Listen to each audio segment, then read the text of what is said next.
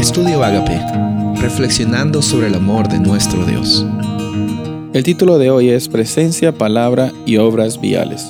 Isaías 43. Una voz proclama, preparen en el desierto un camino para el Señor, enderecen en la estepa un sendero para nuestro Dios. El consuelo que nosotros recibimos por parte de Dios se nos ofrece al reconocer de que su presencia siempre estuvo con nosotros. Dios no solamente se preocupa en consolarnos, sino también se preocupa en transformarnos.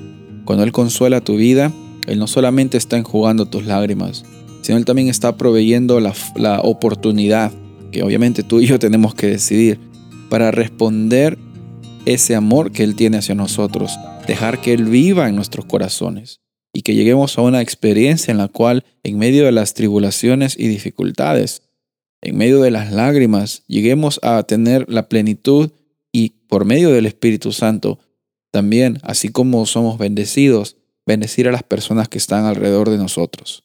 Dios es un Dios grande.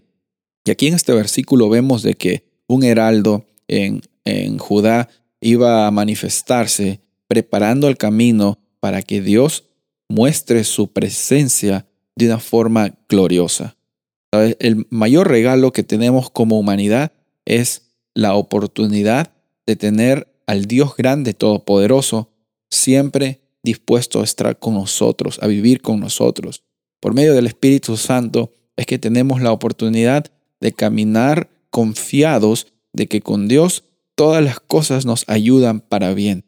Aquí en la Biblia vemos de que en el Nuevo Testamento Juan el Bautista tuvo una similar labor la labor de preparar el camino para el Rey de Reyes y Señor de Señores. Eh, la labor de Juan el Bautista era llevar a las personas a una situación en la cual ellos tenían que tomar una decisión, la decisión de arrepentirse.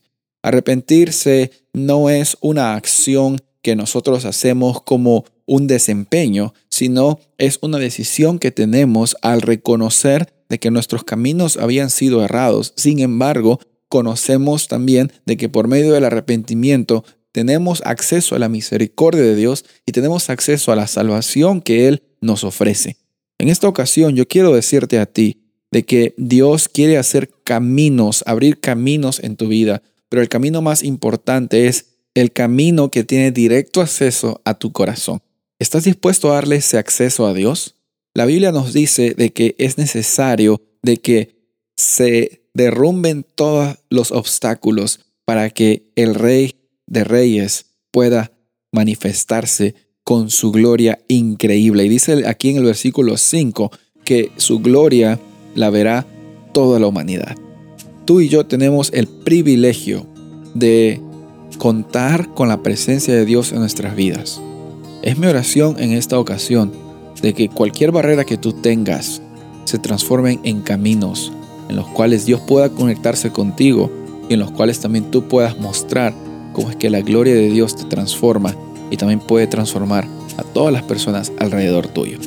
Soy el pastor Rubén Casabona y deseo que tengas un día bendecido.